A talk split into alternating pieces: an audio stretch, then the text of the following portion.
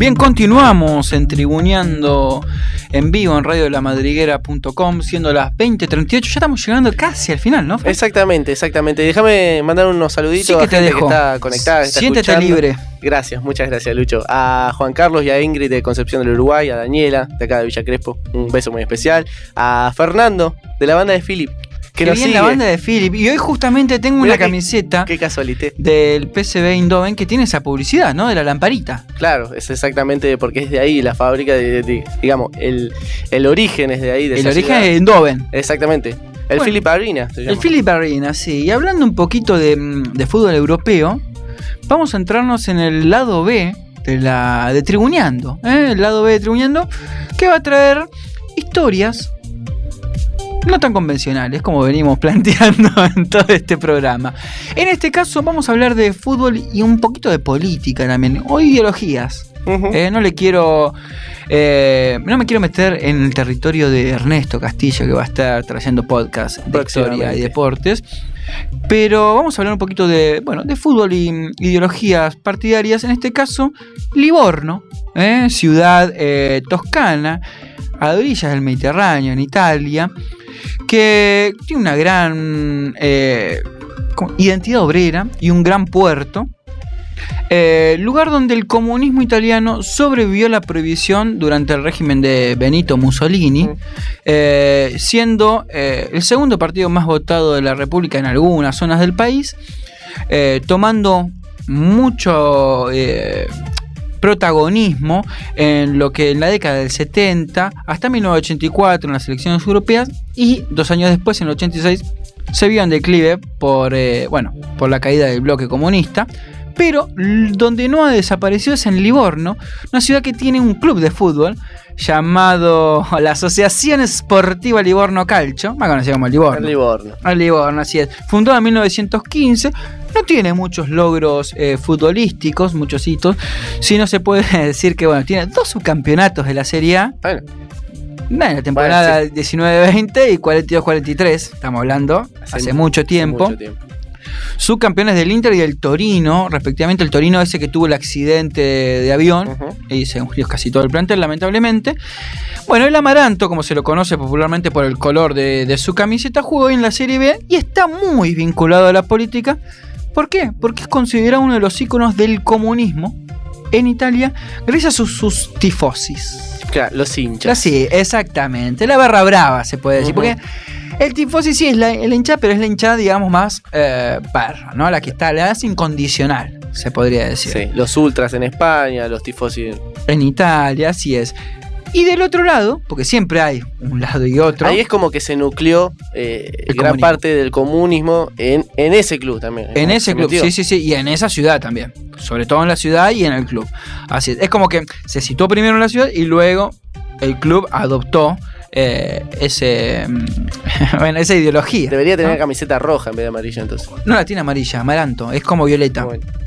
Pero tiene un Perdón, foco. eh, es, es verdad, es verdad, es verdad. Está bien que me recuerdes. Pero debería ser roja. Debe, bueno, sí, hay distintos colores, pero en este caso es eh, una especie de amaranto violeta, digamos, una cosa así. No, violeta no, eh, más eh, vino tinto. Ahí está, vino tinto. Pero del otro lado, como decíamos, está la capital italiana, Roma, y tiene dos clubes. Y uno de ellos, el más antiguo, estamos hablando de la Lazio, que tiene varios campeonatos de Serie A, Supercopas, también tiene una Recopa y una Supercopa de Europa, o sea, tiene más lauros y es más conocido. Y digamos que tiene un tinte un poquito más derechoso, por no decir fascista. Es uno de los grandes de Italia. Uno de los. Es uno de los grandes de Italia que no ha ganado tanto, pero se lo considera como tal. Sobre todo porque eh, uno de sus ilustres, entre comillas, ¿no? seguidores era el duque. ¿eh? Estamos hablando otra vez de Benito Mussolini. Y le podemos sumar que sus ultras, sus barra brava, son de corte fascista. Los irreducibili. Irreducibili. ¿eh? Lo practiqué, lo practiqué. Los irreducibili. ¿Más qué cosa? Papá la pepere.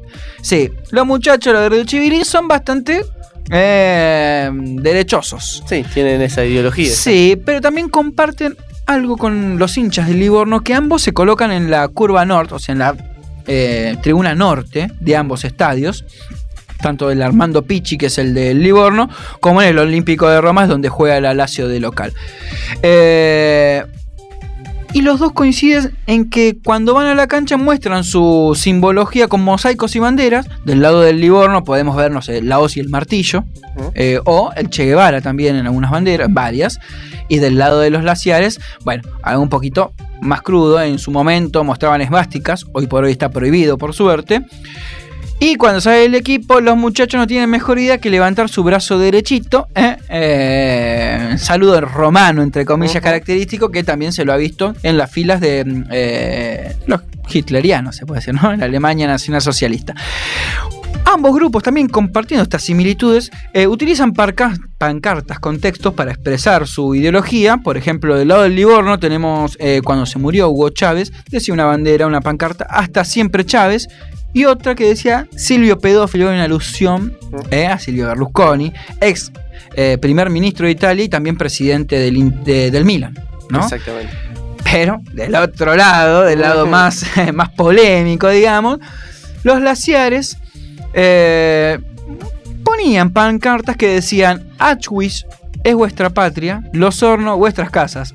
Tranquilos muchachos, ¿no? Eh, Tranquilo. O, sino también atacando a su archirrival, digamos, a la Roma, diciendo Roma. equipo de negros, grada de hebreos. Bueno, Cuidado. muchas veces hubo que parar partidos en, eh, en los partidos de Lazio por cantos eh, Racistas. Sí, hacia jugadores negros que Exactamente. de raza negra que vestían su propia camiseta, no solamente la del equipo contrario, sino la propia camiseta de Lazio. Hablando de eso, los irreducibili, eh, los, los fanáticos de la Lazio, los, los ultras, digamos, los barra brava más extremos, hablando de esto, rechazaron una camiseta de uno de los jugadores de la Lazio, Aaron Winter, el moreno holandés, Holandés. jugaba bien en el medio, ¿no? Eh, holandés judío de raza negra, solamente por su raza y por su religión, Ujú. ¿no? por su creencia, la rechazaron. Así que acá tenemos distintas... eh, similitudes y también diferencias Sí, sí. dentro de un mismo, de un mismo deporte. Eh, pero, como decíamos, a ambos grupos los une una característica icónica eh, de los extremos políticos. ¿Y de qué estamos hablando? De los héroes. Ujú. Los héroes mitificados. ¿eh? En este caso tenemos a Cristiano Lucarelli, eh, el 9, gran 9 del Livorno, ese que jugaba con el cuellito levantado. a lo- Canoso, ¿no? bueno, sí, Sería cuando se hizo grande era Canoso. canoso en su juventud, no era canoso, no era Juan Di Natal el pibe. Eh, Cristiano Lucarelli, que se hizo famoso por festejar un gol en la eh, jugando para Italia sub-21, levantando Oh. su mano izquierda y sacándose la camiseta y abajo tenía una remera con el Che Guevara. Y del otro lado, ¿qué pasa? Aparece el gran Paolo Di Canio, sí, que tiene un par de tatuajes polémicos, Sí, sí. como Iba a siempre a festejar esa tribuna, como dijiste. Iba a festejar a la curva Nor, levantando su brazo derecho, haciendo el saludo romano, y además tiene unos tatuajes, como por ejemplo la letra DBX, recordando el Duce, eh, a Benito Mussolini, y también tiene eh, el águila imperial. O sea que el, el tipo Bueno. no tiene ningún tipo de problema, pero a su vez, ¿también sabes en qué se parece a Lucarelli? Que ambos fueron futbolistas, ambos se debieron a sus equipos porque resignaron dinero para jugar en el equipo de sus amores, y ambos se convirtieron también en técnicos. Mira. Mirá estas, Mirá. estas similitudes que te traigo. Ah, Debe ser bravo el vestuario con Dicaño, ¿no?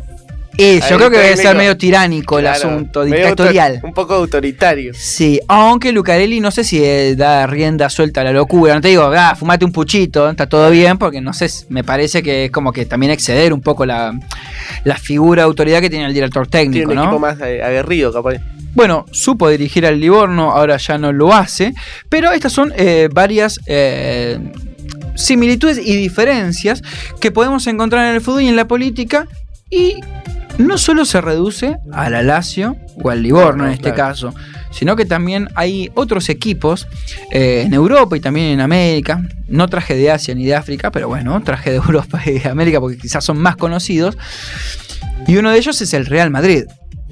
El Real Madrid es el equipo, era o fue el equipo oficial del franquismo eh, cuando duró todo ese régimen y utilizaron una estrategia que oca- ocasionó una polariza- polarización, así se dice, eh, entre la gente, entre los que avalaban este gobierno de derechas y los comunistas, a punto tal que los comunistas llegaron a, mm, a secuestrarse a quién? No. A Di Stefano, papá. Bueno, A Di Stefano, papá, no, no sé si era padre en ese momento, era Di Stefano, coma, papá. ya. Ahí está. Claro, ahí la pelea entre, entre los sectores Sí. ya se había ido. Exacto, y según pudo eh, luego comunicar Di Stefano, le dijeron sus captores que esto no era un secuestro, que no le iba a pasar nada, que eran revolucionarios y que hacían esto porque no estaban de acuerdo con el régimen del país y que le iban a soltar enseguida.